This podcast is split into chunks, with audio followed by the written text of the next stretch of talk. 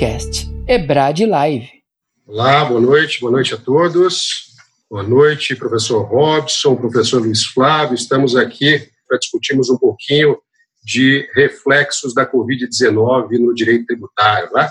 Olha só, o meu papel aqui hoje é apenas é, provocar os professores, essas feras que estão conosco aí, e me deixe fazer as devidas apresentações, né, para que possamos começar a conversa especificamente relativa ao tema. É, está conosco aí o professor Robson Maia Lins. Robson Maia Lins é advogado, doutor e mestre em Direito Tributário pela PUC, meu professor, inclusive, no curso de mestrado e do curso de doutorado da PUC, professor dos cursos de graduação, mestrado e doutorado da PUC, do IPET, e conselheiro do Conselho Nacional de Educação. Robson, seja bem-vindo, muito obrigado. Professor Luiz Flávio Neto, professor Luiz Flávio Neto, meu colega de docência, sempre uma honra estar ao seu lado também. O Luiz Flávio é sócio da área tributária do KLA Advogados, é, doutor e mestre em Direito Tributário pela USP, professor em cursos do IBET, professor e coordenador é, titular do mestrado em Tributação Internacional do IBDT, é, Postdoctoral Research Fellow do IBDF, da IBFD da, da, da Holanda, desculpe, e ex-conselheiro titular da Câmara Superior de Recursos Fiscais, o CAF. Gente, é óbvio que eu uh, sintetizei ao máximo o currículo do professor Robson e do professor Luiz Flávio, então nós ficaríamos aqui um bom tempo apenas escrevendo o currículo desses dois professores. Amigos, boa noite. É, eu vou rapidamente fazer uma introdução ao tema e, na sequência, passo a palavra para vocês, ao Robson e depois ao Luiz Flávio, para que a gente possa aí, é, falar um pouco da conjuntura atual uh, vivida na área tributária por conta dos efeitos da pandemia da Covid-19. Tá? A, nossa, a nossa conversa aqui hoje é, vai versar sobre tudo que a gente tem vivido, é, especialmente do direito tributário, desde o mês de março desse ano, quando chega a, a notícia da pandemia, a decretação de calamidade pública e todas as consequências que daí vem. Né?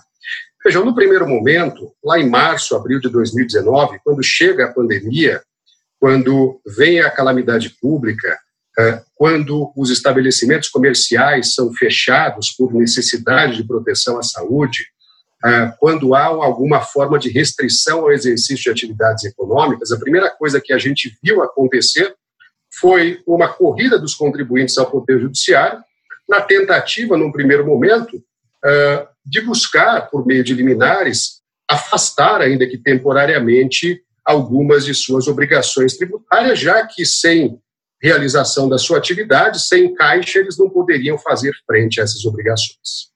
O Judiciário, aparentemente, reagiu timidamente no primeiro momento, concedendo algumas poucas liminares, não é? E quando isso começa a ganhar corpo, começam a vir decisões mais importantes, como do Tribunal da Presidência, do Tribunal de Justiça do Estado de São Paulo, do próprio STF, caçando e confirmando cassações dessas liminares. Em paralelo e na sequência desses atos, o que a gente vê são medidas governamentais, medidas adotadas em especial pelo governo federal, é, no sentido de diferir, de conceder moratórias para alguns tributos, como foi o caso de PIS, COFINS e da contribuição previdenciária patronal, é, redução de tributos como IOF, operações de crédito, redução do imposto de importação, prorrogação de prazo para apresentação de deveres instrumentais e vai por aí afora. Tá? Então, isso foi o que se viu lá no primeiro momento, quando algumas, alguns contribuintes foram, de alguma forma, aliviados com essas medidas e outros contribuintes efetivamente não foram, foram pouco aliviados ou não foram, na, não foram nada aliviados. Então, o primeiro, o primeiro ponto que eu proponho aqui para a nossa conversa é, é exatamente a propósito desse cenário inicial, dessa conjuntura. Quer dizer, é, o governo, os governos em geral, cumpriram seu papel, eles é, agiram de forma suficiente para tratar esse cenário daquele momento? E o judiciário? Né? Esse comportamento do judiciário que, num primeiro momento, faz concessões, depois, depois ele coloca o pé no freio nitidamente, de modo a é, restringir e até caçar essas medidas? Ele agiu corretamente no limite das suas funções? As medidas que vieram, essas medidas que foram ah, ah, colocadas em prática pelo governo, elas abarcaram todos os setores da economia? Veja, há setores, se a gente pegar exemplos aí do setor de turismo, setor hoteleiro, esses setores estão completamente e, e na prática paralisados desde aquele momento. Né? Então, eu gostaria de ouvir os professores sobre este momento inicial da crise, essa conjuntura que se instala naquele momento e que é, prossegue até os dias atuais. Robson, amigo, a palavra está Boa noite, boa noite, Daniel Moretti, obrigado, Ebrad, pelo, pelo convite. Eu queria, fico muito sensibilizado com o convite dessa prestigiosa escola de Direito. Eu cumprimento meu amigo Luiz Flávio Neto, grande amigo de, de tempos, né? com saudade de você, Luiz, também, do Daniel. Luiz já tem um tempo, depois que ele foi para a Holanda, ele não não deu mais aqui o ar da graça para a gente presencialmente. Depois vem a pandemia, mas a gente se encontra aí, se Deus quiser, no segundo semestre. É, Daniel, se você fez aí um belíssimo histórico sobre a nossa epopeia de fevereiro, março para cá, né, quando a gente é, não, não diria bem surpreendido, porque a gente ainda teve o privilégio de é, pegar a onda já um pouquinho depois de alguns países, né, experimentar a, a, onda da Covid depois de, ou pelo menos uma, depois, em parte, de, do, do, que aconteceu na China, do que aconteceu na Europa, e ainda está acontecendo, né, depois Estados Unidos, né, e cada país reagiu de uma forma diferente. Né, muitos países, se você pegar, por exemplo, acho que a Alemanha, a Alemanha, embora vai ter um PIB 10% menor esse ano, mas ele foi lá rapidamente, lógico que eu não posso comparar a Alemanha com o caixa, o caixa da Alemanha com o caixa brasileiro. Mas ele foi lá e tomou medidas não só na área tributária, mas na área mesmo de injeção de recursos na, na economia. É, quando a, o Canadá também tomou medidas interessantíssimas em matéria tributária, né, não de forma linear, mas medidas específicas, uma parte linear, porque a economia como um todo, tirando alguns setores, é atingida, mas escolhendo e vendo, medindo quase que em tempo real a atividade econômica afetada pela pandemia. Então, são, são países interessantíssimos que tomaram medidas interessantes. O Brasil, quando começa, e aí eu queria fazer um pouquinho de um retrospecto, a gente não estava tão bem assim no final do ano passado. A economia começa, começava a dar picos em W, né? Subia um pouquinho, baixava, subia, baixava, dava sinais de reaquecimento, mas a gente não estava também essas mil maravilhas. É, na parte do poder público, isso é importante que a gente sempre faça análise pensando na atividade econômica, mas também no, na, na, na, fazenda pública, no caixa da, da União, nos caixas das 27 estados, Distrito Federal, e dos 5.570 e tantos municípios, né? Então, é, havia todo aquele panorama de discussão de reforma tributária. Os municípios e estados começaram a abrir os olhos, vendo que a PEC 45, a PEC 110, de certa forma, poderia comprometer a arrecadação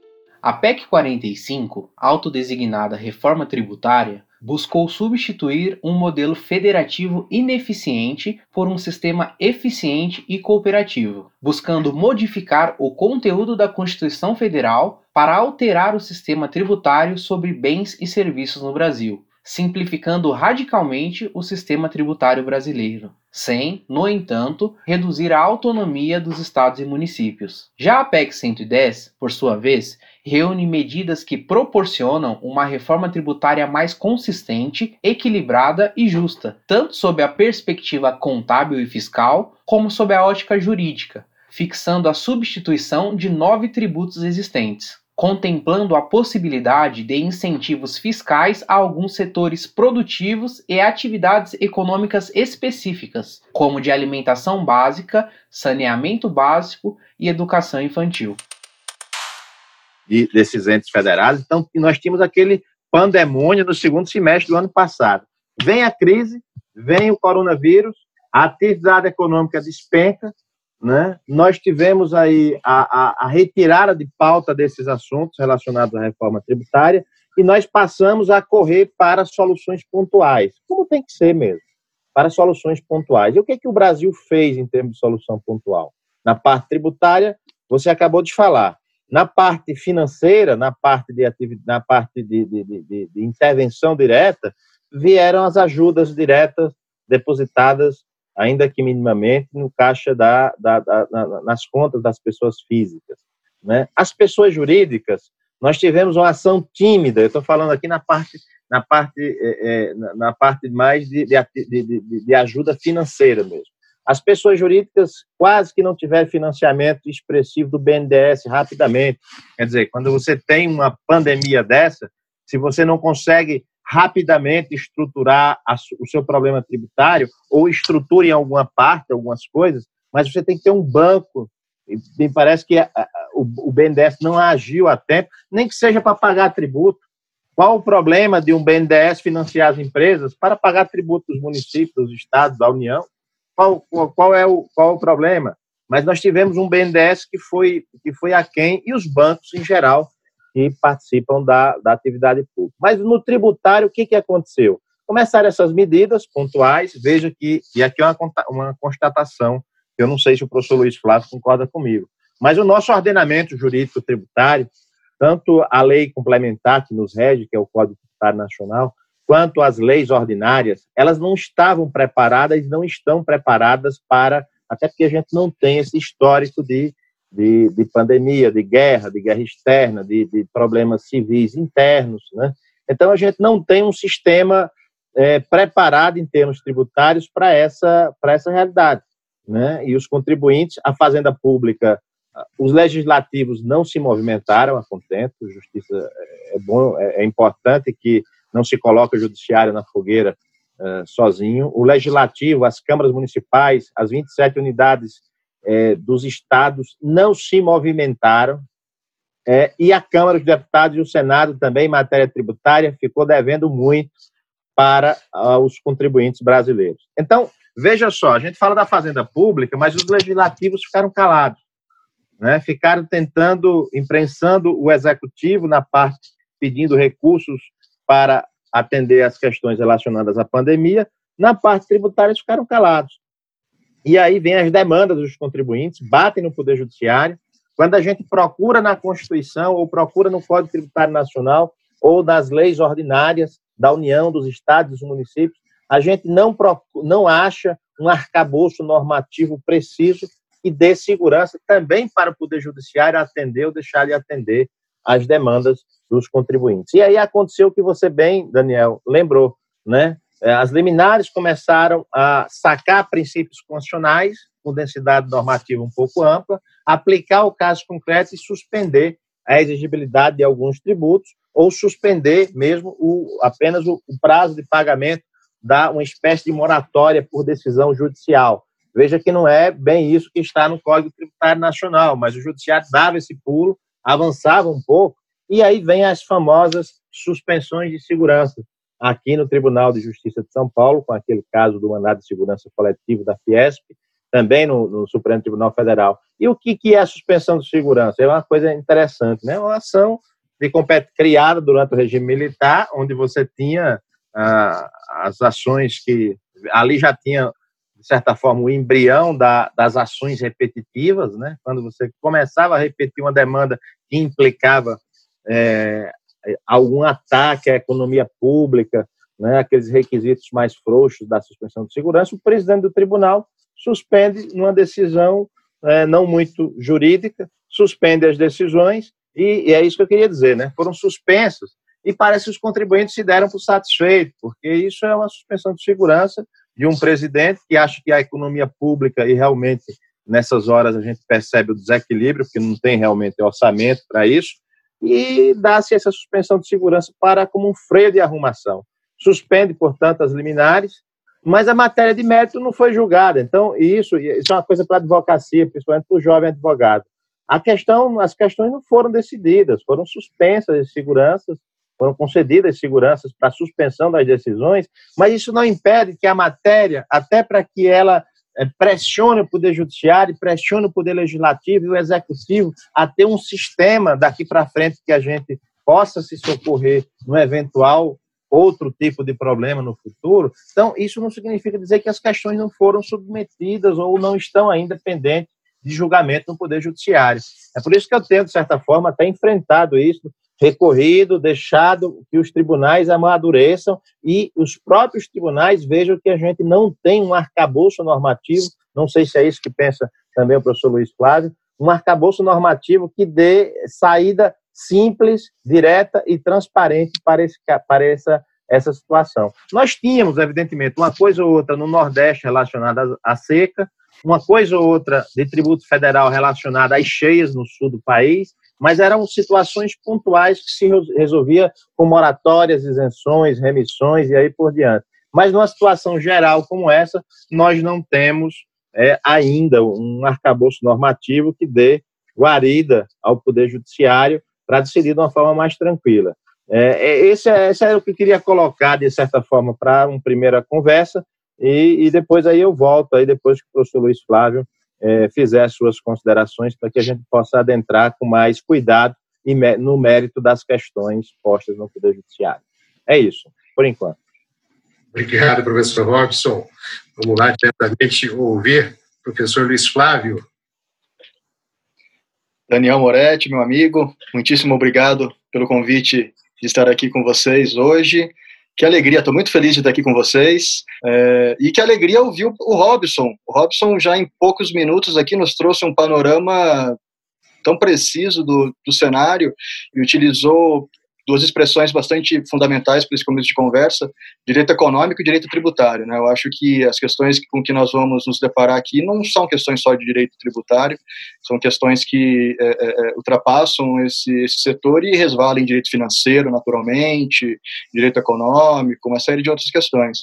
Eu acho que nessa, nesses 90 minutos com que nós estaremos juntos, me parece que a gente vai dividir aqui a discussão em, em duas frentes. É, o que, que nós temos o arcabouço normativo que nós temos em nossas mãos e medidas de alívio, medidas de socorro que por acaso poderiam ter vindo, medidas de socorro que, que, é, que vieram, é, e talvez, ao discutir essas coisas todas, nós nos deparemos talvez com algumas questões do tipo, poxa, está ruim, mas talvez fique pior caso não venha alguma regulamentação por questões específicas que nós estamos verificando por aí como, por exemplo, é, é, dedutibilidade ou não de doações. É, então, talvez algumas coisas podem ficar até pior do que estão. Mas, agora, me concentrando nessa, nesses pontos que o Daniel nos trouxe, a, e Daniel, por favor, controle meu tempo, tá?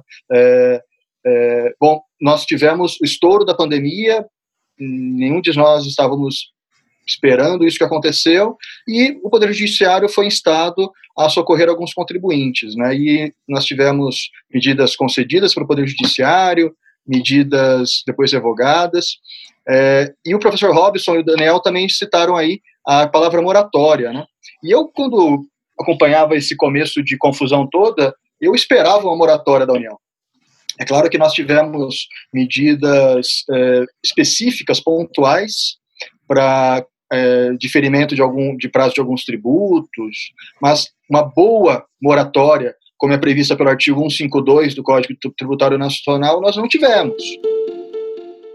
O artigo 152 do Código Tributário Nacional dispõe que a moratória somente pode ser concedida em impugnação do sujeito passivo, recurso de ofício ou iniciativa de ofício da autoridade administrativa nos casos previstos no artigo 149. Então, nós poderíamos ter tido uma moratória em caráter geral, e é interessante que quando nós estudamos o Código Tributário Nacional, artigo 152, nós identificamos nessa norma uma norma que está no Código Tributário Nacional, mas não é apenas de direito tributário, é uma norma de direito econômico porque ela permite à União conceder moratórias para tributos de sua competência, inclusive para tributos de competência dos estados, Distrito Federal e municípios. Então, a União poderia muito bem conceder uma moratória para todos os tributos, né, para alguns tributos estaduais e municipais, desde que concedesse também para os seus próprios tributos. Essa é uma ressalva que o, que o legislador complementar fez. Né na época legislador ordinário, mas hoje complementar. É, a União não fez, não concedeu uma moratória em caráter geral nessa extensão. Seria um, talvez uma medida é, muito importante do legislativo nesse momento. O legislativo também não concedeu uma moratória em caráter específico, que poderia ter feito. E seria talvez uma moratória bastante justa, porque é aquela moratória que nós chamamos de moratória sob despacho. Então, caberia à autoridade, ao fisco, analisar é, caso a caso. Então, um legislador daria um, uma, uma, um, uma, uma lista de requisitos que cada contribuinte deveria satisfazer para usufruir da moratória. Aí caberia ao, a fiscalização trabalhar, analisar os pedidos de moratória de cada contribuinte e conceder. Então, talvez uma moratória em caráter específico, sob despacho, é, viesse ao encontro de uma necessidade orçamentária também, porque eu não vou conceder indiscriminadamente a todos uma moratória. Se eu concedo indiscriminadamente, talvez eu conceda, eu conceda moratória para aquelas empresas que estavam vendendo lenço, porque nós precisamos pensar que nós tínhamos empresas sangrando com a crise e empresas vendendo lenço. Enquanto alguns choram, outros vendem lenço. Então, nós estamos aqui falando para uma plataforma é, que fornece videoconferência a todo mundo hoje em dia, que há quatro meses atrás eu não conhecia e que hoje todos utilizam. Uma empresa, então, que está aí tendo um, um, um talvez um, um resultado é, muito melhor do que possui essa pandemia. Se eu concedesse uma moratória a todas as empresas, eu alcançaria também essa empresa que não necessitaria de um socorro. Se eu concedo uma moratória sob despacho, eu vou então concentrar os recursos da, é, é, dos entes federados para o alívio de quem necessitaria. É, e me parece também que o Poder Judiciário foi procurado em razão também dessa inércia do Poder Legislativo, e o que, é que nós verificamos? Nós verificamos algumas liminares sendo concedidas e o, muitos juízes fazendo, às vezes, de um legislador, né, fazendo, olha, conceda a moratória desde que você mantenha o nível de emprego X, Y e Z. Então, nós vimos algumas medidas que nós identificávamos, eu vou dizer, um critério de busca pela justiça, né? É, o, o, judiciário realmente procurando é, socorrer as empresas, mas estabelecendo critérios que alguns deles, eu diria, é, é seriam um pouco arbitrários, por assim dizer, de uma forma bastante técnica. Tá? É, e o que talvez poderia ser uma saída do Poder Judiciário? Né? Se eu fosse consultado como um, um julgador numa situação como essa. Por que não separar? por que não verificar hipótese a hipótese? Então, imaginemos uma empresa que está aqui no Brás, aqui um bairro aqui da, da cidade de São Paulo, que teve as suas portas fechadas, o, um bairro é, de comércio é, de rua, né, que realmente teve as suas portas fechadas. O Estado estava impedindo que aquelas entidades estivessem é, exercendo as suas atividades e portanto, é, é, obtendo é, é, receitas para fazer frente aos seus tributos. Nesse caso, eu tenho um exemplo de que o Estado impediu a atividade econômica. Então, nesse exemplo específico, em que eu tenho o Estado proibindo que aquele imóvel é, funcionasse para exercer suas atividades comerciais, eu consigo pensar, inclusive, no diferimento ou, ou mesmo no afastamento do IPTU, porque eu sequer estou conseguindo exercer meu direito de posse ao imóvel, eu não consigo exercer minha atividade. Eu consigo, nesse caso, é, é, pensar realmente no argumento de que, olha, tem que dar um diferimento para essa empresa, tem que é, suspender o pagamento desses tributos, enquanto outras empresas eu já conseguiria ter menos é, é, é conceitos a priori. Eu precisaria entender melhor a situação. Então, talvez uma, um, um socorro um socorro caso a caso fosse o mais é, o mais aconselhável. Até porque a gente sabe que o Poder Judiciário, quando toma uma medida dessa, mal comparando uma medida para determinar que um remédio caríssimo seja concedido, ele está muitas vezes sacrificando recursos que poderiam ser concedidos em outras frentes. Então, é, uma, é, uma, é um tema bastante complicado hoje, a, a interferência do Poder Judiciário em medidas públicas e o reflexo orçamentário disso, como o Robson bem nos disse. Né? E é, só finalizando aqui, eu acredito que eu já estou passando do meu, do meu tempo, é, o Brasil ele tomou algumas medidas tímidas, é, em comparação, inclusive, com outros países, como o professor Robson muito bem pontuou, cada país tem, é, sabe, a medida do seu cobertor. O cobertor de alguns países é mais curto do que outros. Tá? É, mas comparando países, talvez com, um, um, um, uma, com características semelhantes ao Brasil, é, nós temos exemplos de todos os tipos. Exemplos de países que estão piores ou melhores do que o Brasil. Ontem eu estava discutindo essa questão com alguns colegas e me citaram um exemplo, agora estou falando o que um colega me disse, tá? Ele me disse, olha, na Colômbia, então a gente precisa checar, na Colômbia é, foi dado um benefício para manutenção de empregos, mas olha que interessante, esse auxílio que, por exemplo, a, medida provisória 936 determinou a entrega diretamente ao funcionário, né, que tenha é, seu contrato de trabalho suspenso ou jornada reduzida no Brasil. Na Colômbia, o que, que foi feito? Olha, eu vou dar esse auxílio para a empresa. E a empresa vai entregar para o funcionário. Só que tem um detalhe: esse auxílio que eu dou para a empresa é uma receita tributável para a empresa. Então eu achei curioso, falei, poxa, ele dá com a mão e tira com a outra. Eu até fiquei mais aliviado com algumas medidas que eu, que eu, que eu, que eu vi no Brasil. Mas aqui eu é, termino aqui a minha introdução, novamente agradecendo pela honraria de estar aqui com vocês hoje. Obrigado, obrigado, Luiz Flávio. Meus amigos, depois dessa, é, dessa aula inicial que vocês dois já, é, já deram, nessas medidas tímidas que foram concedidas pelo governo federal, porque os estados pouco ou nada fizeram. Né? Os estados-membros e os municípios pouco ou nada fizeram. O que foi concedido, aquilo que foi feito até então pela, pela União Federal. É, a gente consegue identificar, é possível notar algum tipo de critério no sentido de por que é que foi é, diferido o prazo de pagamento para PIS, COFINS e contribuição previdenciária e não aconteceu o mesmo com o imposto sobre a renda e contribuição social sobre o líquido, sobre o lucro líquido, por exemplo. Será que, que há algum sentido nessa questão, seja ele do ponto de vista tributário ou financeiro? Robson. Veja só, Daniel, eu, eu, eu, não, eu, tenho uma certa dificuldade, até porque no início da, no início da pandemia havia uma, uma tendência do Ministério da Economia de eh, mexer um pouquinho na, na questão do imposto de renda e da contribuição social sobre o lucro líquido. Mas alguns setores pressionaram, principalmente o de mão de obra intensiva, né, começou a, pressionar um pouco. E aqui tem muito, o parlamento nessa hora e o executivo é muito sensível à pressão. Então, veja só, quem fez mais pressão inicialmente levou no início. Né? E depois o governo está começando a acompanhar agora a, a curva da, da queda da arrecadação, né? nós começamos a ter uma queda violenta aí, já, já medida já apresentado, né? Mas o, o, que eu, o que eu percebo é o seguinte: o governo vai tentar, na minha opinião, pelo menos é o que está exposto no Ministério da Economia, vai tentar mexer, mexer agora em PIS, COFINS, contribuição lá patronal, um pouco de, de, de IOF, com aquelas medidas de, de, de suspensão, de, zerando o IOF em algumas operações, imposto de importação. Eu penso e eu, eu vi isso em alguma medida, do, em alguma, alguma reunião do Ministério da Economia, que a retomada pós-pandemia, quando nós estabilizarmos a curva, que a curva estiver descendo, eu acho que eles vão mexer no imposto de renda das pessoas jurídicas e na contribuição social sobre o lucro líquido no momento de retomada da economia.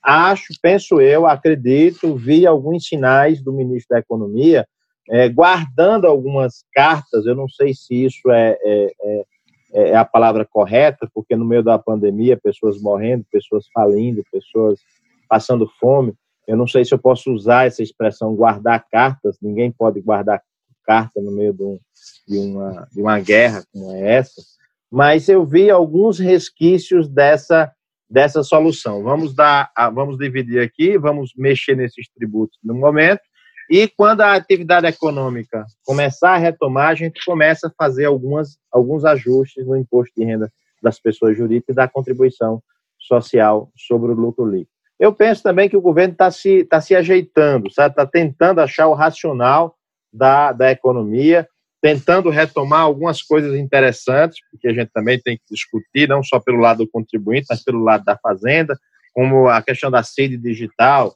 ou eu até retomaria, eu se fosse legislador, eu retomaria a, a, a tributação da, da CPMF, contribuição toda, tá, a gente está aqui, pede o iFood, pede não sei o que, pede não sei o que lá, tem uma movimentação financeira, você põe uma CPMF aí de, CPMF que está desgastada a palavra, mas você põe uma movimentação, você põe 1.0.1 é, é, numa movimentação financeira ampla, você consegue trazer 500 bilhões para a economia, fácil, fácil, fácil você consegue repor o caixa, porque realmente a, a União, os estados precisam de caixa para essa, essas soluções. Então, é, não com a. Mas isso é uma outra coisa que eu vou mexer mais na frente aqui, sobre que medidas eu tomaria para fortalecer o caixa também dos, dos estados, da União, dos municípios. Né? Isso é uma outra coisa que eu vou, vou falar um pouquinho mais na frente. Agora, é, eu, eu, eu, percebi que foi uma escolha política. Né? Não lá, eu, eu não sei se o professor Luiz Flávio pensa dessa forma, mas eu vi o tal Mansueto de Almeida, que saiu agora do Ministério, deu uma entrevista deixando a entender isso, que tem medidas preparadas é, para mexer no imposto sobre a renda e na contribuição social sobre o lucro líquido. Inclusive, a questão das doações terá sim uma ampliação. Vi, sei que tem um estudo em andamento no Ministério da Economia para ter uma regulamentação no sentido de ampliar esses conceitos, mas com certos critérios para ter a dedução do, na base de cálculo do imposto sobre a renda. Né? Uma coisa também que eu acho que o governo poderia ter mexido e vai mexer é a questão dos prejuízos fiscais, sabe? Eu acho que o governo caminha, nós temos uma depressão, nós estamos agora numa, eh, não estou falando do problema da, da, doença em si, mas da economia, né? nós teremos aí um, um problema sério relacionado aos prejuízos fiscais e não me, eu acho, eu sei que o governo está estudando de como mexer em relação a eventuais aproveitamentos mais expressivos relacionados aos prejuízos fiscais das, das empresas neste momento de, de pandemia. Isso é uma medida que pode ser, pode ser retomada rapidamente e que eu acredito que o governo vá, é, vá retomar. Agora, Daniel, tudo isso a gente está discutindo aqui, é engraçado, mas é, a gente não consegue, porque no momento de pandemia em que você quer que o Estado, e tem, todo mundo quer todo mundo pensa que o Estado tem que socorrer rapidamente, e tem mesmo que socorrer a economia, as pessoas, as empresas, mas a gente, eh, fazendo uma análise mais introspectiva, vê quanto o Brasil não fez o dever de casa em relação à despesa pública, né? Porque a gente poderia ter uma despesa pública já bem organizada com as reformas que foram aprovadas, né? Como a gente poderia ter colocado em ordem a questão da despesa pública e a gente ter uma margem maior agora de, de manuseio da tributação para poder ajudar as pessoas físicas e jurídicas nessa situação. Então, a gente está pagando o preço da nossa irresponsabilidade fiscal de trás, de não ter mexido na despesa pública do Estado. De ter um Estado que, neste momento, a gente vê que o Estado é, é, é, é grande, mas não é um Estado forte. Eu, por exemplo, prefiro um Estado menor, mas um Estado forte é, é minha, da minha convicção, é um Estado que pudesse intervir rapidamente. É um Estado que tivesse que emitir moeda, Daniel. Eu acho que não seria, e acho que seria o caso agora. Eu emitiria moeda, porque nós não temos, nós não temos risco de inflação agora. Depois eu faria o enxugamento dessa moeda. Se precisar emitir moeda, que se emite moeda, que se emita a moeda necessária. Eu vi até o, o Henrique Meirelles, que é secretário da Fazenda aqui do Estado de São Paulo, sustentar isso aqui numa, numa, há 20, há um mês sustentar isso numa exposição e foi bravamente reprimido por alguns por algumas pessoas que evidentemente morrem de medo da, da, do grande tributo que, que assacou a economia brasileira nos anos 80, que foi a inflação, né? Então, mas se precisar nesse momento, o Estado tem que entrar, tem que imprimir dinheiro, tem que socorrer, tem que emprestar dinheiro pelo, pelo BNDES, pelos bancos públicos. É a hora de ver o Estado forte se movimentando. Na hora que o sujeito está lá na ponta, que recebe um respirador, ou que, que recebe, ou que tem UTI, ele não quer saber se foi o Estado que construiu aquele prédio ou se o Estado comprou 500 vagas no hospital, no, no hospital de primeira linha, e pôs à disposição da população. Ele quer saber que a necessidade dele foi atendida, e é para isso que o Estado serve. Se for para o hospital público, hospital privado, eu quero receber, eu, preciso de ajuda. Eu, empresa, preciso de ajuda. Então, o Estado, seja como é, é, normatizador da atividade econômica, seja o Estado intervindo na parte da tributação, seja o Estado subsidiando, ele precisa ser forte. Se ele é pequeno ou grande, isso é uma discussão política que, que a gente precisa ter, vai ter mais para frente, mas o Estado tem que ser, sobretudo, forte. E neste momento a gente vê aquele povo grande, imenso, sem força, sem musculatura, sem, sem, sem capacidade de ação, né? É, é, é a gente sabe que a gente tem uma, uma, uma, uma, necessidade do Estado e é uma pena quando a gente vê que realmente precisa a, a, a falta, falta musculatura. Então, isso é um grande ensinamento para a gente, mexer na despesa pública, deixar o Estado é, pronto, é, como se estivesse em estado de prontidão para atacar o vírus, para atacar é, problemas relacionados. E se a gente, Deus o livre, se a gente, Moretti, se a gente, sei lá, pega nos anos 80, o Nordeste foi dizimado pela praga do bicudo, que era é um, um, um insetozinho que veio de uma determinada área e, e, dizimou uma atividade econômica do Nordeste, que era o algodão. Né? Depois a China começou a produzir muito mais barato. E se Deus o livre, eu fico olhando para o agronegócio e vejo a, a, a pujança, Deus o livre da gente ter um, um problema que contamine o nosso agronegócio. A gente está falando de um vírus aqui que está contaminando as pessoas. Mas ele pode ser de outras dimensões, pode ter problemas de, de, de, de na nossa produção agrícola. E, e a gente precisa rapidamente ter um sistema normatizado para que o Estado rapidamente possa intervir. Essa é uma grande lição que a gente vai levar dessa pandemia. Né? É uma pena que a gente já não tivesse feito, pelo menos, a despesa pública. É uma pena. Só para completar esse, é, esse, essa parte aqui, Robson, e passar o pacote inteiro para o Luiz Flávio, você mencionou aí a, a possível e possivelmente cabível uma volta da antiga CPMF. A CPMF foi um imposto temporário com diversas prorrogações e ganhou péssima fama em diversos governos. Essa tributação tinha incidência em praticamente todas as movimentações bancárias, o que gerava um desconforto até para sacar o dinheiro no banco. Sua alíquota chegou a 0,38% sobre a operação. Tinha o objetivo inicial de auxiliar nas contas públicas. Não demorou muito, porém, para que o governo começasse a usar os recursos também em outras áreas. O empréstimo compulsório é uma espécie de tributo de competência exclusiva da União, não vinculado à atividade estatal, com destinação específica e restituível, uma vez que o ente arrecadador tem o dever de devolver o valor pago ao contribuinte, cuja criação depende de lei complementar. CPMF ou empréstimo compulsório, Robson? Eu iria né, para a CPMF, eh, eu iria para a CPMF, mas não com a base da CPMF, que a alíquota é, teria que ser muito expressiva para poder arrecadar 500, 600, 700, até um, até um trilhão. Nosso PIB é de 6 ponto, ano passado foi 6,7 trilhões. Se a gente. Agora, isso não é a movimentação da riqueza. A movimentação, isso é a geração de riqueza nova. A movimentação de riqueza, e era essa a base da CPMF, era a base da CPMF era pequena, era só movimentação financeira. A gente pode ter uma tributação sobre tudo e qualquer movimentação de ativos, vai para um lado, para o outro, agora com a alíquota no máximo de 0,1. Né? Você emite ação, você compra seguro, você ressegura. Né? Você, eu, eu, lembro bem de uma palestra do empresário aqui em São Paulo que dizia que o algodão que compõe esse, essa camisa, esse terno, ele mudou de mão ou ele foi monetizado 25 vezes entre a produção e e ele está aqui. Então, ele circulou com seguro, com resseguro, com transporte, com é, é ele, ele mudou de mãos 25 vezes.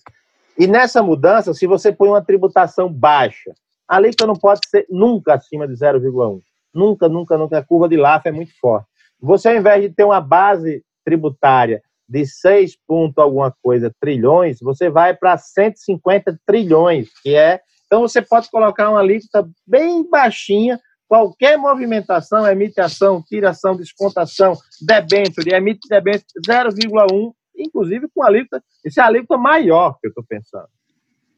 Mas isso nós teríamos uma arrecadação expressiva, baixa, não cumulativa, não, não, aliás, cumulativa, tem que ser cumulativa, a não ser para o setor financeiro, para o mercado de ações, talvez a gente pudesse estipular uma não cumulatividade, né? mas em princípio cumulativa, mas com a alíquota muito baixa nós teríamos uma arrecadação perto daí de 800 bilhões de reais, né? Eu sou extremamente favorável. Eu prefiro o Estado com bala na agulha para gastar com as necessidades.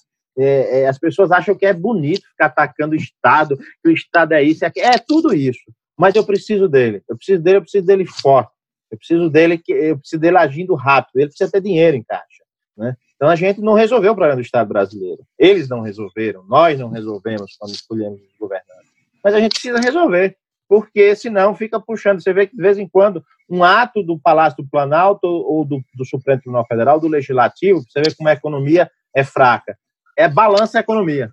Balança a economia é como se a gente vivesse numa pauta ligada em Brasília. Isso é tipo de país que realmente tem essa dependência toda do Estado. Né? É isso que a gente que a gente que acontece, né? Dá um espirro em Brasília, o pessoal é, atinge o Brasil inteiro. Então a gente precisa se deslocar um pouquinho, precisa de um Estado forte, mas precisa é, precisa um pouquinho é, sair dessa dependência toda do Estado. Para isso, eu tenho um Estado forte, menos intervencionista e mais ágil, quando precisa da intervenção. Bem, professor Luiz Flávio, vamos lá. Bom, Daniel, aqui a, a pergunta é por que, que é, a, a, União tomou determinadas medidas e não tomou outra, né? Então, em determinados tributos e não em outros, né? Determinados tributos, não em outros. O, o, o Robson nos diz de um, de um polvo e eu fico imaginando aqui esse povo é, com cada um dos seus tentáculos tentando ir para uma direção, né? Então é difícil é difícil tracejar uma rota com alguma com alguma lógica quando o povo está tentando se mover dessa forma, né? Então é, é, é, é, uma eu acho que é uma resposta que o governo realmente deveria nos dar com bastante clareza, acho que não foi dado. Né? É, alguns tributos eles fazem sentido quando você dá um diferimento, é, e realmente isso foi feito, é, para alguns tributos que, que, que vão incidir para todas as empresas, independentemente se essas empresas têm resultado positivo ou negativo. Né? Então, quando nós pensamos em manutenção da folha de salários, é, as contribuições previdenciárias que vão ser pagas, tributos que incidem sobre a receita e não sobre a renda. Então, a, partir daí, talvez a gente consiga encontrar alguma lógica de por que não houve, não houve é, é um diferimento para o imposto de renda, por exemplo. Né? É, mas só que é interessante que quando nós pensamos na quantidade de empresas que estão sujeitas ao lucro real no Brasil, nós podemos pensar em uma pizza. É, e uma fatia dessa pizza são empresas submetidas ao lucro real. E é claro que a quantidade de arrecadação que essas empresas costumam trazer ocupa é, boa parte é, é, é, é da pizza, mas quando eu, penso, quando eu penso quantitativamente, quantidade de empresas submetidas ao lucro real, eu estou em uma fatia só da pizza. E são essas empresas que, caso elas tenham é, resultado negativo, caso elas tenham prejuízo, elas não vão precisar recolher imposto de renda. O lucro real é um regime tributário em que os tributos incidem sobre o valor da apuração contábil do resultado, levando em conta acréscimos ou descontos que são permitidos legalmente. Né? Então, essas empresas realmente não precisariam de um diferimento. Mas todas as demais, em especial as empresas de médio porte, que estão no lucro presumido, elas hoje, tendo lucro ou prejuízo, elas estão submetidas ao recolhimento do imposto de renda, porque, afinal de contas, é, o, o, lucro presumido ele vai incidir sobre a receita bruta da empresa. Então, é uma presunção de lucratividade a partir da receita bruta. Então, quando nós pensamos em um muitas empresas que agora estão vendendo online para manter suas atividades, talvez boa parte delas estejam no lucro presumido. E elas precisariam sim de um, de um socorro, talvez, um diferimento para o recolhimento de, de imposto de renda. Né? É, a outra resposta pode ser dada numa conta de chegada, né? Bom, quanto que eu consigo abrir mão de arrecadação nesse momento? Porque afinal de contas esse socorro que está sendo dado é um socorro simplesmente de caixa, né? Então a gente falou logo no começo sobre algum, a redução de poucos tributos, né? Pouquíssimos tributos, é, mas a maior parte do, do socorro que, que veio é de um mero diferimento para que as empresas tenham mais caixa. E isso afeta o caixa da União, né? E o Robson ele está trazendo aqui ponderações muito sóbrias, né? De que olha, é, realmente o Estado ele deve se fazer presente mas nós precisamos entender que o Estado tem seus limites. E hoje o que nós estamos vendo é o Estado é, socorrendo de alguma forma é, a economia, talvez de uma forma não tão coerente, porque realmente estados, municípios, União, é, eu particularmente não consigo entender uma coerência nas medidas sendo adotadas.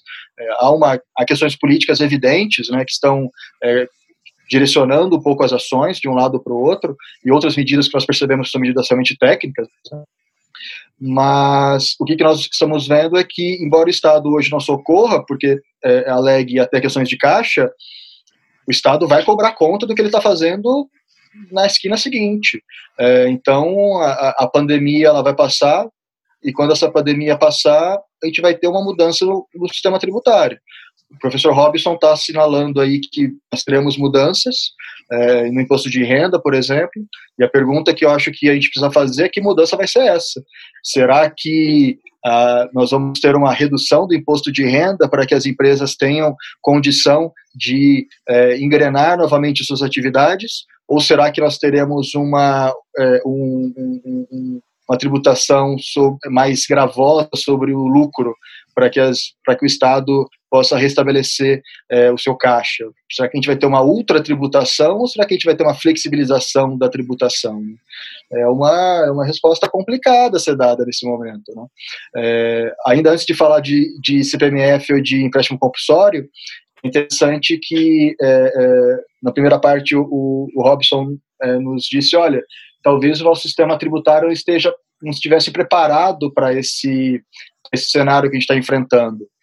E agora, na segunda parte, ele fala sobre uma possível mudança nos critérios de dedutibilidade de doações. Né?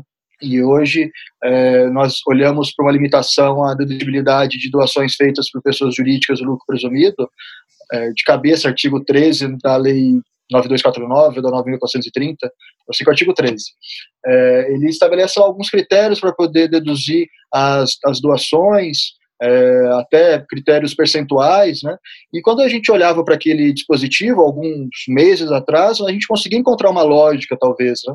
Mas hoje, quando a gente olha para as empresas, o setor privado, que está precisando é, fazer as vezes do setor público, injetar dinheiro em atividades que possam manter a dignidade da população, manter a saúde pública em funcionamento, nós começamos a olhar para essas doações como talvez uma, uma, uma, uma ação das empresas eh, sendo realizada para manter a fonte produtora de rendimentos em funcionamento.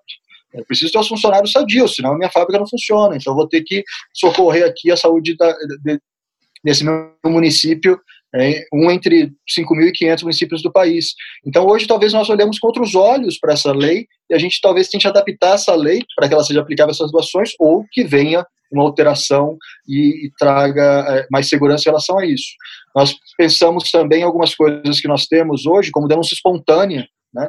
Então, é, algumas empresas que não tiveram é, um diferimento que esperaram é, do, é, dos entes federados simplesmente não declararam e fizeram e vão fazer uma denúncia espontânea em algum momento quando haja caixa, quando haja, haja caixa para fazer o pagamento dos tributos. E aí, daqui a pouquinho, daqui a dois blocos, o Daniel Moretti vai nos perguntar sobre a criminalização de você não declarar tributos. Então, você vê aí um choque, né, em um instituto que existe, a denúncia espontânea, que poderia muito bem vir a calhar uma situação como essa, e uma jurisprudência que criminaliza a não declaração de tributos. É, e aí a gente tem também a, o parcelamento ordinário, que já existe para muitos tributos, mas aí a gente pensa justamente no imposto de renda, que não teve diferimento, que empresas que estão no lucro real, é, muitas delas estão submetidas aí ao regime de apuração é, é, anual, mas com antecipações mensais, e justamente é, essas antecipações mensais não estão sujeitas a parcelamento. Então, realmente, a gente tem algumas medidas que a gente falou, opa, talvez encaixe, a gente olha para o caso concreto não encaixa e realmente exigiria alguma, alguma mudança bem estruturada e clara. Né? nem, a, nem o parcelamento nem a compensação, exatamente. Então a gente tem uma série de limitações a compensações, o professor Robson falou aí sobre a trava dos 30%, deveria haver uma flexibilização em relação a isso, né? É, agora, CPMF ou empréstimo compulsório? É uma pergunta interessantíssima. Né? A CPMF é uma medida que já está sendo ensaiada há algum tempo, me parece já que derrubou até secretário da Receita. Já derrubou, inclusive, secretário da Receita. O, tal, o, o Robson, eu acho que ele citou um exemplo, né? É, eu acho que ele não quis dizer que iria tributar religião nenhuma. Eu acho que esse secretário ele quis dizer irá tributar a todos é, a toda a movimentação financeira. E, eu acho que seria um tributo que realmente não seria impeditivo de, de exercício de nenhuma ato de fé ou coisa do tipo. Me pareceu que foi apenas um exemplo mal interpretado. É, mas a CPMF seria um tributo que viria para nunca mais ir embora. Né?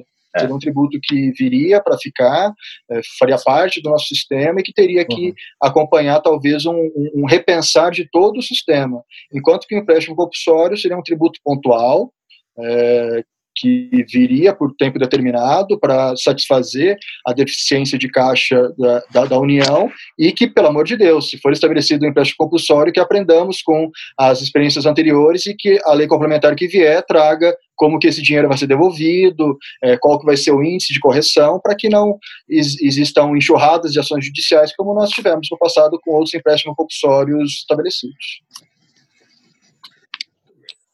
Professores, é, essa nossa conversa vai deixando claro que, de alguma forma, nós temos aí, para não dizer ausência, a insuficiência de políticas públicas, é, de um sistema tributário que seja mais é, coerente, que pudesse abarcar e trazer soluções para tudo isso, para todo esse momento que a gente vem vivendo, seja do ponto de vista do contribuinte, com questões que envolvem as suas obrigações tributárias, seja do ponto de vista das finanças públicas, não é? Como, como o Robson bem disse, a necessidade de ter um Estado que tenha bala, bala na agulha para poder atuar em momentos como esse.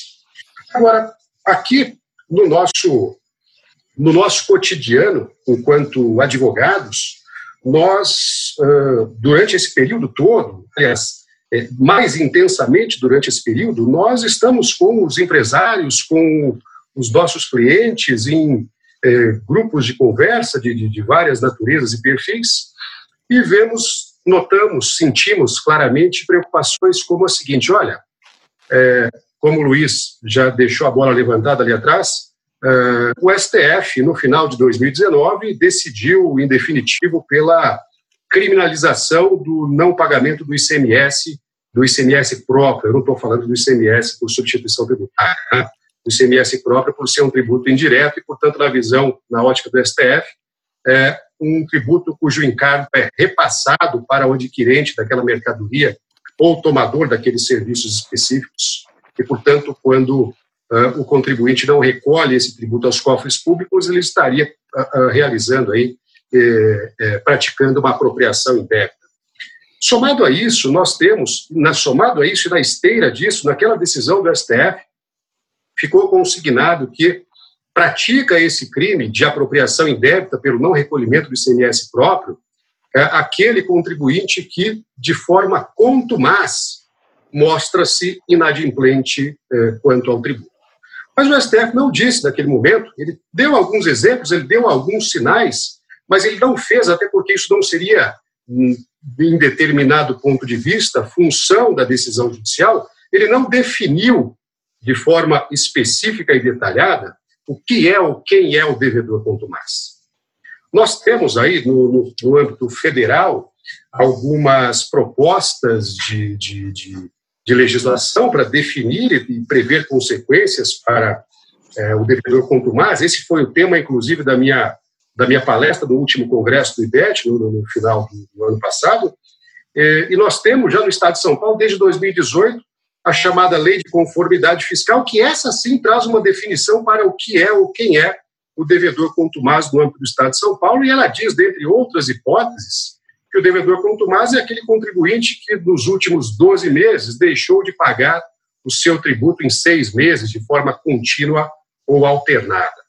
E aí nós somos consultados pelo empresário. Olha, eu estou com as portas fechadas, com as portas baixadas desde março ah, não estou faturando, eu estou faturando um pouquinho é, lá pelas vendas online, Luiz Flávio, como você mencionou, e isso mal dá para satisfazer a folha de pagamentos, mesmo com todos o, com todas as intervenções e ações que houve aí por parte do governo. O que é que nós vamos dizer para esse cara? Tá? Não paga, ou paga que você tem aí é, uma impossibilidade de praticar uma conduta diversa, esse cara é devedor contumaz? Como é que vocês enxergam esse problema todo, gente? Olha, Moretti, essa, esse, esse, é por isso que eu falei no início do, do arcabouço da suspensão de segurança, é, considerando processualmente como é que isso é decidido pela, pelo presidente de uma corte de justiça, no caso aqui do Tribunal de Justiça, do TRF, o STJ ou STF.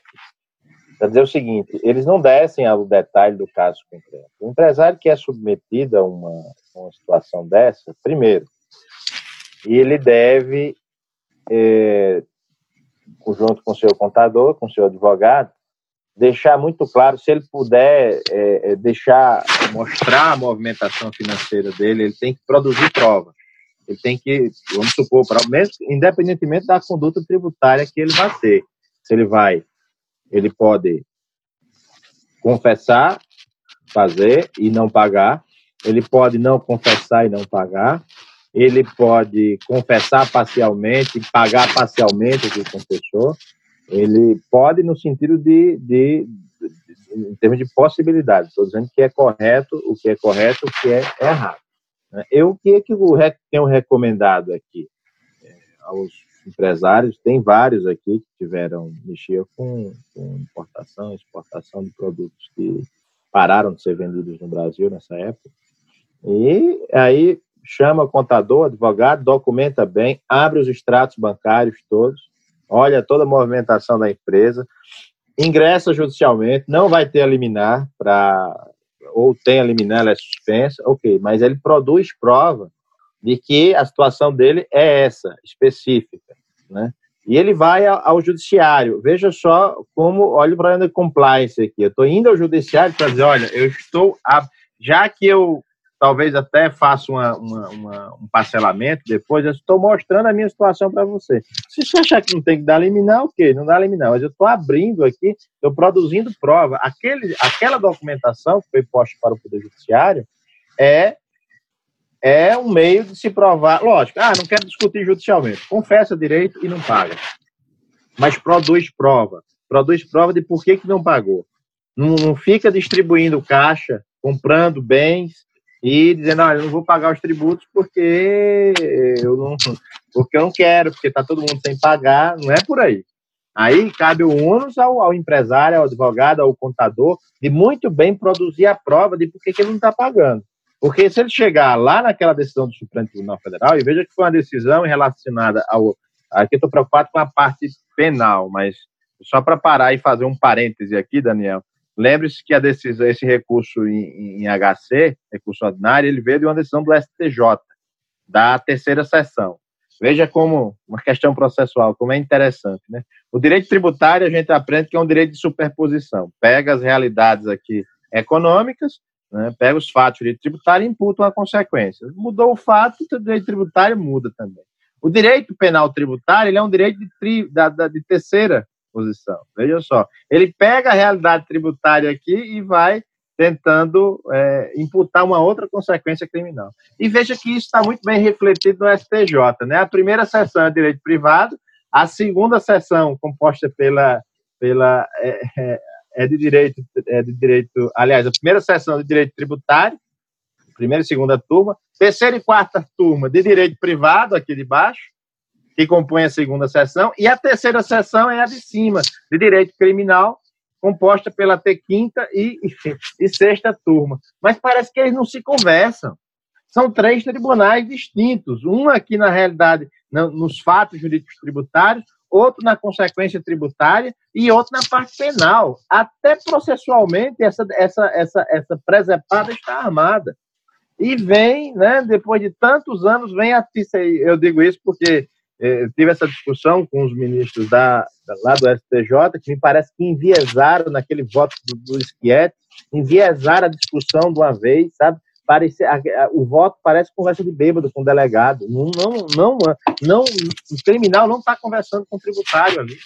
Né? Inclusive com os votos da, da primeira turma e da segunda turma. É um problema processual sério. Mas aí vem, cai no Supremo, o Supremo vai naquela onda de de moralização, vamos vamos, vamos aqui e passa. Né? Mas é, é, eu, eu ainda acho, ainda acho que o tribunal vai rever. Mas voltando à questão do empresário, se documenta bem. Campo da prova. A tese foi definida, pode até ser revista, mas a tese foi definida.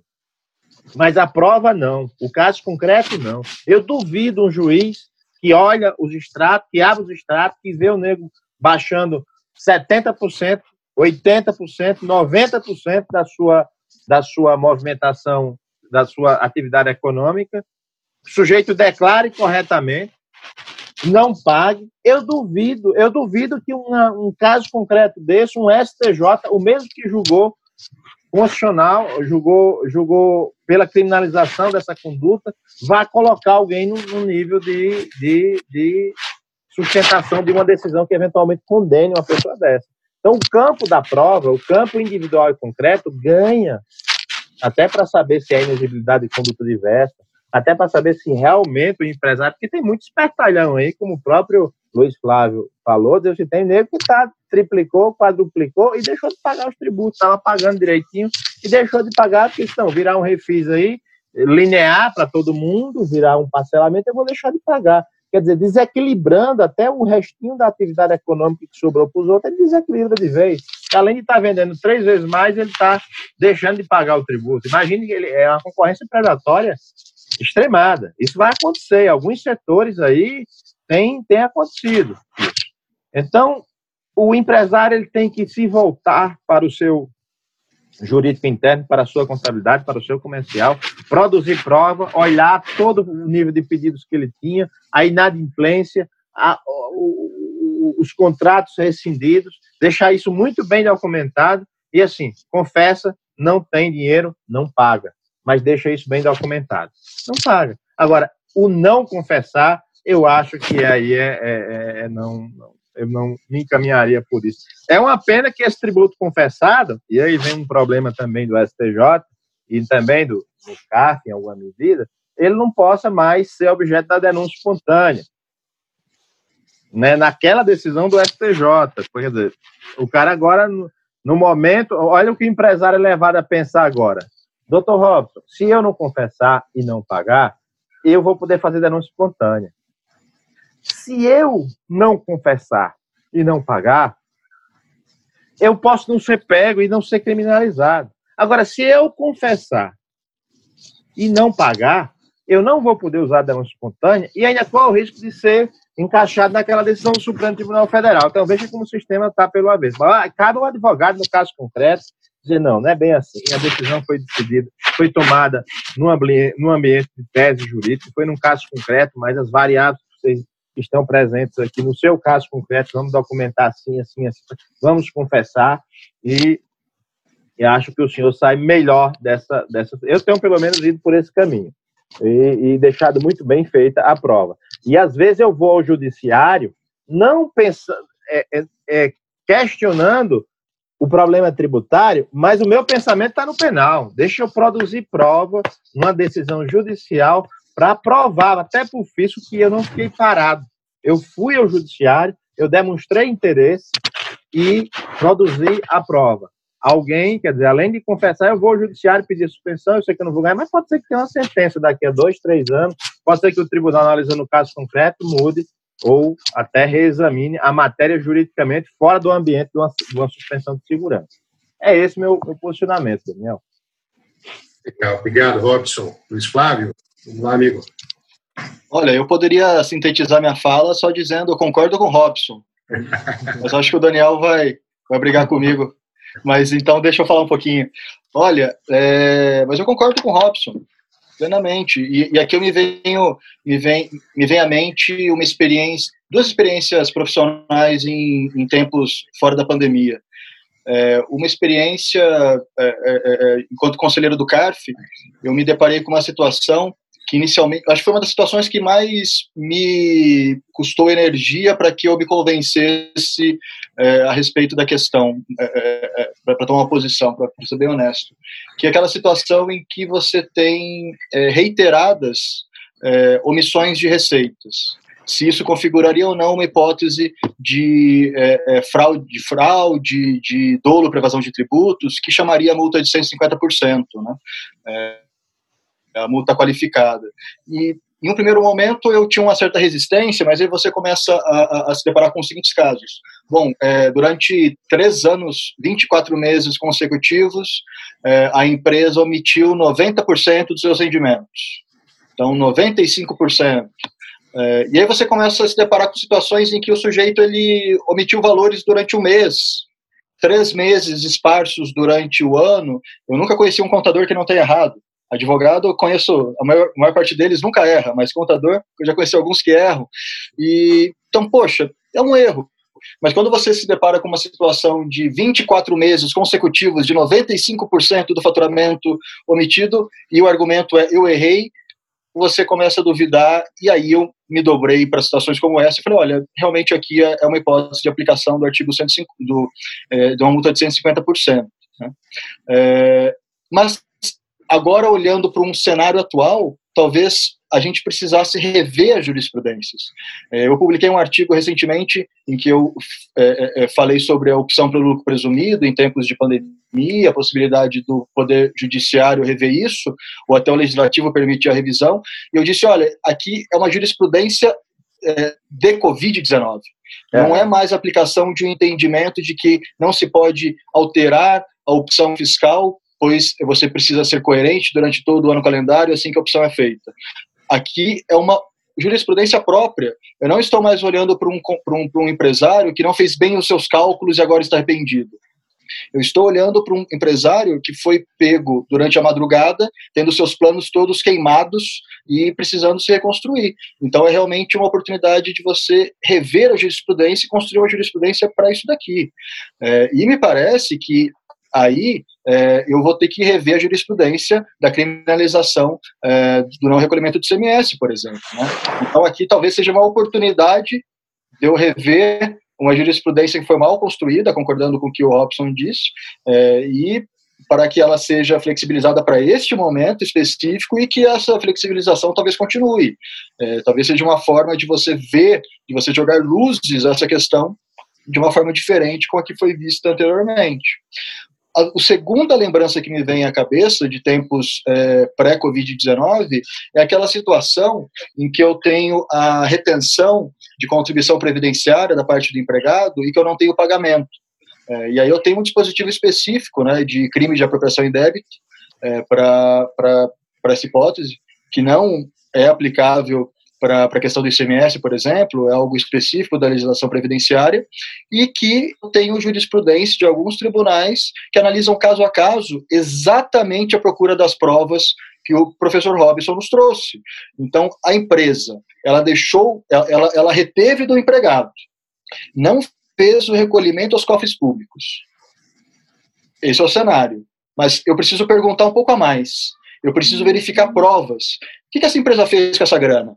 Ela distribuiu dividendos, ela fez alguma, por alguma modalidade, ela conseguiu é, transferir esse dinheiro aos seus acionistas, ou ela precisou colocar esse dinheiro no fluxo de caixa da empresa para que a empresa, que estava em dificuldades financeiras, pudesse inclusive manter a sua folha de pagamento, pudesse manter os seus empregados. Então foi uma forma dessa empresa se manter viva.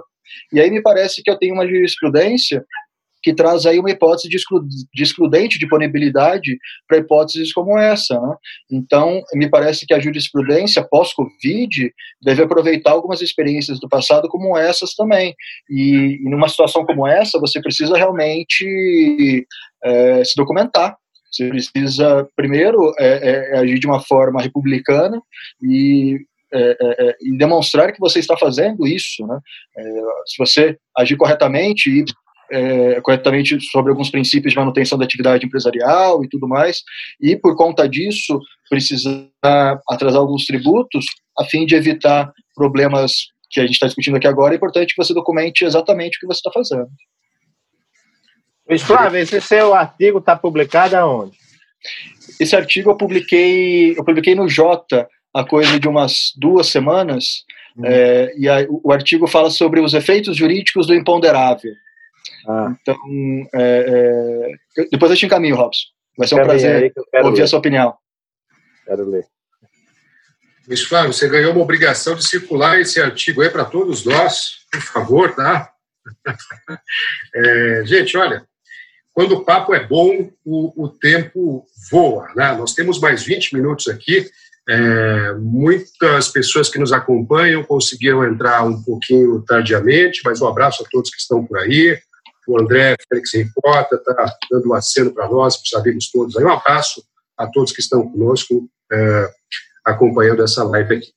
É, gente, dessa linha de é, perspectivas de possível mudança de jurisprudência ou um, um posicionamento do judiciário exatamente é, a propósito desse cenário que nós vivemos, Existem outras coisas que nós é, sentimos aí no dia a dia da advocacia, e, e aí eu vou, é, propositadamente, trazendo a coisa para um plano é, bem concreto da nossa vida cotidiana enquanto advogados, né? que é o caso também, é, não obstante, vocês muito bem falaram aí do o, o temor quanto à criminalização do tributo, o Flávio mencionou a impossibilidade até então é, de alteração do, do, da sistemática de apuração do lucro real no decorrer do ano calendário, assim por diante, mas há outras coisas, né? por exemplo, é, a impossibilidade quase constante é, de garantia de execução fiscal por meio de carta-fiança, quer dizer, aquele olhar restritivo que aceita apenas aquilo que está expressamente na lei, a fiança bancária ou seguro-garantia, é, a possibilidade de substituição, é, de depósitos judiciais ou a sua substituição, é, a suspensão de penhoras de faturamento, a suspensão de penhoras de crédito, aquela penhora que vai buscar lá junto ao cliente, lá na fonte pagadora, os recursos do contribuinte. A jurisprudência, na visão de vocês, ela deveria é, tratar dessas questões aqui sob essa mesma perspectiva? Eu não tenho dúvida, eu não tenho dúvida, Moretti. O caso, no, no caso concreto, né, isso é importante, às vezes, parar um pouquinho de reproduzir as, as, as, teses, né? Eu sei que você tem que expor a parte geral e abstrata, mas é, no caso concreto, a, a, os contribuintes, e aqui eu estou fazendo uma crítica, quando a gente critica o judiciário, acho que a gente tem que se criticar também a própria advocacia pública e privada, né? A gente precisa dar uma olhadinha mais naquele artigo 489 do Código de Processo Civil, que a gente diz que o juiz tem que examinar todos os fundamentos que foram postos na demanda. Né? E a gente sempre critica quando, quando o STJ o Supremo fixa aquela tese dizendo ah, mas se o juiz achou um motivo e ele for suficiente para manter a decisão, está bem fundamentado. Não, me parece que seja mais o caso com aquele artigo 489 parágrafo único do, do CPC. É, então, a gente tem que dar uma lida com mais cuidado no CPC, na parte da distribuição do ônus dinâmico da prova, lá no CPC, é uma parte prova que a gente estava discutindo aqui na questão anterior, o CPC já trata disso, a gente precisa rever na parte tributária hoje essa questão, a gente precisa é, parar de emaranhar os argumentos como se aquele bolo todo fosse o necessário e suficiente para dar aquele pedido, e a gente muitas vezes não diz, olha, eu estou colocando 10 argumentos, mas eu estou pedindo, dizendo que dois desses são suficientes para esse pedido, ou esse bloco de três, ou esse bloco de quatro. Então a gente precisa, isso é uma crítica que eu faço à nossa advocacia, fazendo uma autocrítica, faço para os alunos, revejo peças que eu fiz que hoje eu não faria daquela forma, porque isso nos obriga a ser muito mais preciso na fundamentação e nos pedidos, sempre relacionando os pedidos com as nossas causas de pedido, uma forma bem precisa, para que o juiz entenda essas necessidades que nós estamos colocando aqui. Eu não vejo hoje a questão da penhora realmente no faturamento é, eu tenho visto algumas, algumas decisões que, por incrível que pareça, têm sido modificadas aqui. A Fazenda Pública, pelo menos estadual, aqui tem começado a modificar posicionamento aqui, começado a ser mais flexível com essa questão das penhoras. Eu vi uma vara, uma vara federal lá em, em Natal, é, teu titular é até um coordenador do IBET, o Marco Bruno, lá de Miranda Clementino, e no expediente interno suspendeu e suspendeu todas as, todas as medidas que fizessem intervenção é, específica no, no patrimônio na movimentação financeira das empresas. E colocou como ato lá da, da, da vara. Então é incrível isso. É, foi discutido até num, numa, numa audiência pública.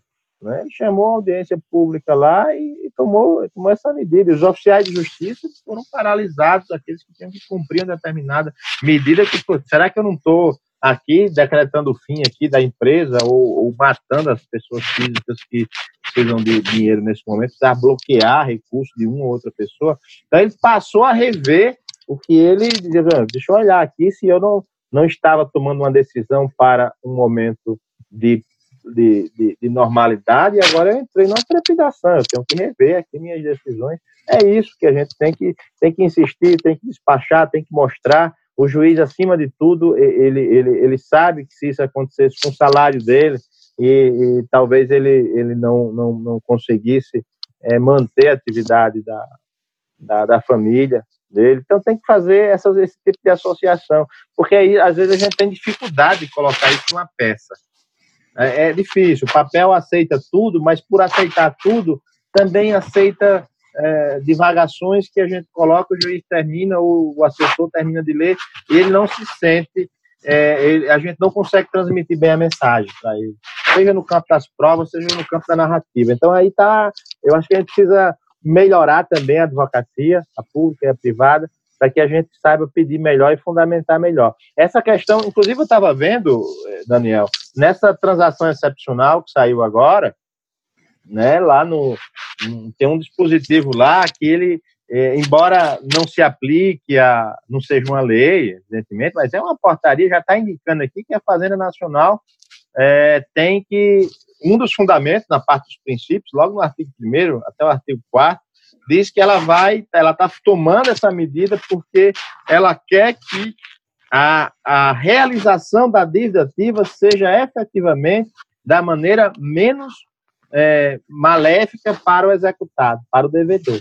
Diz, diz isso na fundamentação da própria que saiu ontem ou foi hoje, lá na da, da Procuradoria da Fazenda Nacional. Deixa bem expresso isso, e eu vejo que agora a gente tem até um ato estatal dizendo isso expressamente no nível aqui mais embaixo, né, mostrando essa preocupação da Procuradoria. Isso tem que ser levada aqui ao, ao, conhecimento do Poder Judiciário, porque realmente a Procuradoria sabe dessa, dessa. Nós temos bons procuradores e a gente precisa demonstrar essa necessidade para o juiz, porque eu acho que a gente começa a produzir uma jurisprudência. Agora, lembre-se, essa jurisprudência é um, é, ela vai estabilizar um, um, um problema da Covid, mas algumas coisas vão permanecer no futuro. Cabe a gente argumentar bem, é, tentar transmitir no campo da prova e no campo da argumentação para o juiz, de modo que ele entenda o que a gente está pedindo. Muitas vezes o juiz saiu da, da, às vezes não advogou, às vezes terminou o concurso, foi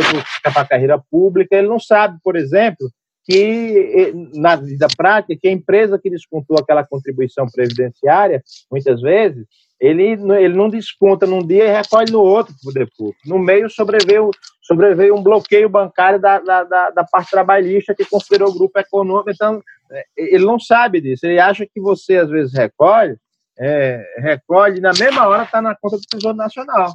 Não é assim. Aquilo faz parte do, do, do, do da atividade da empresa, só é, com um período posterior é, é que você recolhe aquilo depois de retido do é, lá do empregado.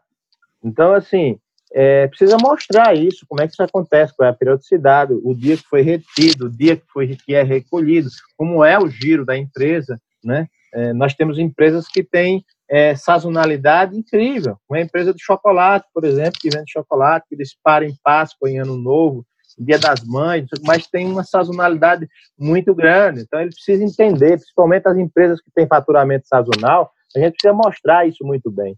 É, eu estou dizendo isso aqui porque é, eu, a gente precisa também fazer a crítica à advocacia para que a gente melhore também e possa ter um judiciário melhor. É isso. Sem dúvida, Robson.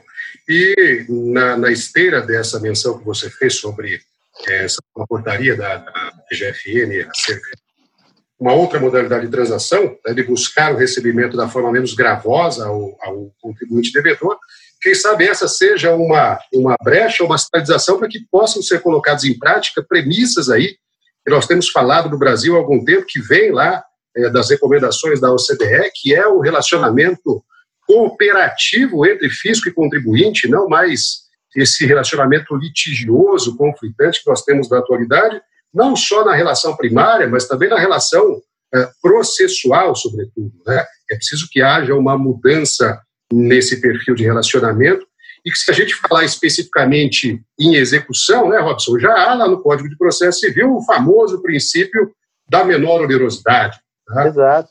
Muitas coisas aí poderiam ser é, bem-vindas nesse momento e no que segue. O princípio da menor onerosidade dispõe que, quando por vários meios o credor puder promover a execução, o juiz mandará que se faça pelo modo menos gravoso para o devedor. Professor Luiz Flávio. Posso falar que eu concordo com tudo com o Robson? eu ainda não usei essa carta ainda, hein? Olha, eu concordo é, realmente é o momento de rever jurisprudências. Né? É, então, talvez algum endurecimento que o Poder Judiciário possuía é, em períodos pré-Covid para substituição de garantias deve ser revistas. Né? E eu, eu acho que o exemplo do, da penhora de faturamento talvez seja o melhor de todos. Né? E eu tenho uma, uma eu vou dizer que eu tenho até uma experiência boa com algumas penhoras de faturamento que acompanhei, no sentido de uma razoabilidade do procurador que, que, que, que estava conduzindo esse, o caso, de uma sensibilidade mesmo, de conseguir entender que não adianta tentar penhorar 30% do faturamento. Eu preciso fazer uma penhora adequada, um percentual é, que, que, que mantenha a empresa em, em atividade, né? porque a ideia de uma penhora de faturamento é que eu é, retire um percentual suficiente para, em um período razoável, fazer a quitação do débito, é, de uma forma que isso não seja de tal forma oneroso que eu inviabilize a atividade comercial. E em tempos de pandemia, eu tenho uma mudança grande da forma como as atividades estão sendo desenvolvidas. Então, é, acredito que todos nós estamos pedindo muito mais comida por delivery do que nós fazíamos antigamente. E eu, eu ouvi de um amigo é, dono de restaurante, ao, dias atrás, que ele falou, olha, enquanto eu vendia dois mil reais por mês por entrega, Hoje eu vendo 200 mil reais, mas o meu, meu lucro está irrisório, porque é, as taxas que eu preciso incorrer, a mudança que eu precisei fazer na minha atividade, os descontos que eu precisei dar para conseguir. É, o, a minha, meu índice de lucratividade é muito baixo. Então, talvez você tenha empresas que estejam faturando bem, mas o que sobra é pouco. Então, se você quiser manter o mesmo índice de penhora de faturamento, a, a, isso vai se tornar muito mais gravoso do que era antes. Então, realmente, eu preciso olhar caso a caso e mostrar para o juiz. É, é, é, e o, o, o Robson está tá certíssimo. Eu, eu, chamo isso de despacho cardíaco, Robson, que você é. precisa colocar o coração seu, o coração do juiz na mesa e fazer com que ele compreenda a situação. Né? É, e, e eu compreendo o juiz. Eu fico imaginando aquelas centenas de petições muitas delas é, Ctrl-C, Ctrl-V, simplesmente dizendo, olha, se o contribuinte né, não tiver essa substituição de garantia, sua atividade estará aniquilada. Ponto final. Isso seria uma demonstração, seria uma contextualização do que está acontecendo de verdade. Então, para o juiz conseguir realmente entender que você necessita daquele socorro é, e que isso não vai trazer um dano ao erário, em que é, o débito vai estar garantido de uma forma razoável, é preciso que você demonstre isso. Né? E já que o assunto está em tempos de Covid, hoje você não vai conseguir despachar com o juiz, o juiz não vai te atender, então você não deve então simplesmente apresentar uma petição. Você deve requerer que você tenha aí uma audiência por videoconferência, como nós estamos fazendo aqui agora, que você coloque um, um, um, um QR Code na sua petição, em que abra um vídeo seu expondo, olha, o cliente é esse, a situação é essa, já que a gente está em vídeo, Vou te filmar a empresa aqui agora para você ver a situação. Olha aqui um vídeo com todos os empregados aqui dando tchauzinho com a família para você. É, então, realmente é importante que haja uma contextualização, que o juiz consiga entender o caso a caso e que sejam oferecidas garantias adequadas para o caso concreto. Só mais um minutinho, que já que você falou sobre talvez essa mudança de relacionamento entre fisco e contribuinte, é, isso é um poxa, esse é um tema belíssimo, né? É uma questão que remonta às raízes do, do, do, direito tributário, de como que o direito tributário é, é, é, foi sendo construído, do relacionamento que nós temos entre fiscalização e contribuintes, e como que a gente tem algo diferente lá fora. Né? Claro que a gente não pode generalizar, mas é, quando, eu, eu, passei um tempo vivendo na Holanda, né, eu lembro que eu estava dando uma, um curso, é, e aí um aluno no intervalo do café me procurou e falou, professor, olha, estou gostando da sua aula, é, mas vou ter que me ausentar agora no período da tarde, tudo bem? Eu falei, não, lógico, à vontade. É, e ele sentia a necessidade de explicar, né, por que, que ele ia se ausentar. Ele, não, professor, é porque nós vamos começar um projeto novo na empresa e eu chamei o fiscal, é, a fiscalização, para que ele compreenda o processo e nos diga a opinião dele. Né? Aí eu falei, olha, eu não estava me metendo na sua vida até agora, né, mas agora eu fiquei curioso. Você chama o fiscal e explica o que vocês vão fazer, que interessante, né, porque em alguns países há, na verdade, é, um desejo com que a fiscalização não venha, né, é, e ele falou, claro, aqui a fiscalização é um parceiro nosso.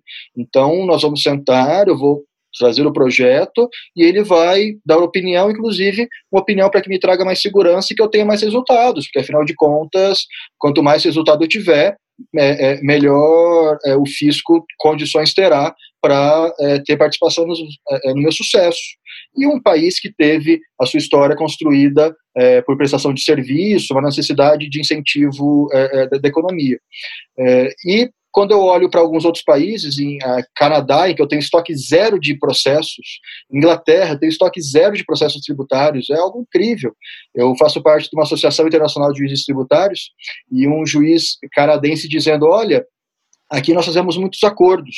E o Robson nos falando aí da transação tributária, é, e aí, no Canadá eles fazem muitos acordos e acabam com os processos. E ele contando né, de um, uma discussão sobre um processo que se estendeu e o prédio precisaria fechar, ia dado horário, e aí o que, que o juiz fez? Bom, pessoal, como que os serventuários precisam ir embora, o que, que vocês acham da gente concluir é, a nossa negociação, né, para fechar esse acordo, aqui nesse fast food que a gente está aqui na frente? E aí foi procuradoria, advogado, juiz sentaram, pediram um, um, um, restaurante bastante conhecido, né, pediram lá um lanche, uma Coca-Cola e fecharam o acordo. E eu lá, assistindo aquilo, imaginando, gente, é claro que não havia nenhuma má fé nisso, mas imagine a suspeita que isso iria pairar no Brasil. Porque no Brasil nós temos, na verdade, o oposto. Há uma premissa, há um pressuposto de que uma, uma conversa entre fiscalização e contribuinte é, é, é que, que, que, que não seja realmente para a exigência do tributo a qualquer custo, seja visto com maus olhos. Né? Então, me parece que é, é realmente uma oportunidade para a gente rever as relações é uma oportunidade para nós revermos as relações. Eu estou passando agora por uma fiscalização é, uma fiscalização bastante é, é, pesada, de uma empresa bastante substancial, em que o, que o fiscal está sendo super compreensivo. Nós pedimos dilação de prazo e ele responde do outro lado da linha com a criança chorando no colo. Eu compreendo o que vocês estão passando.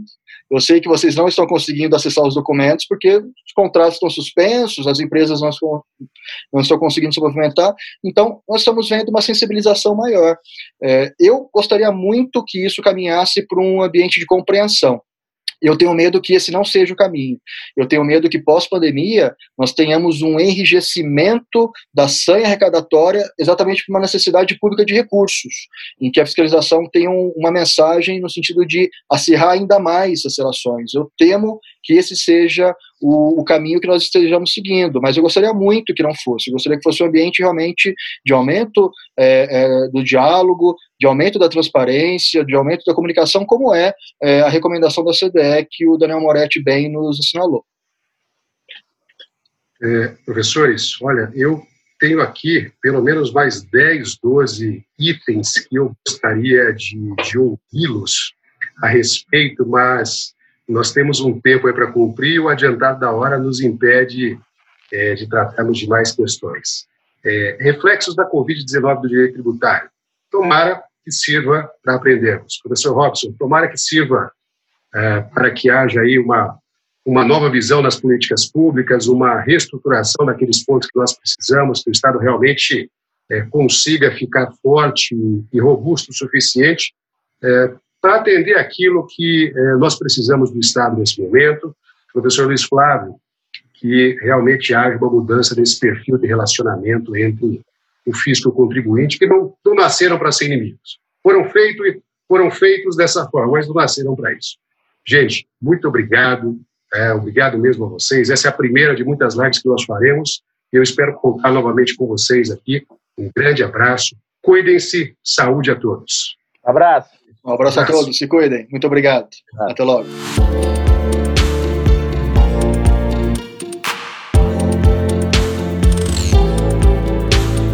Podcast Ebrad Live.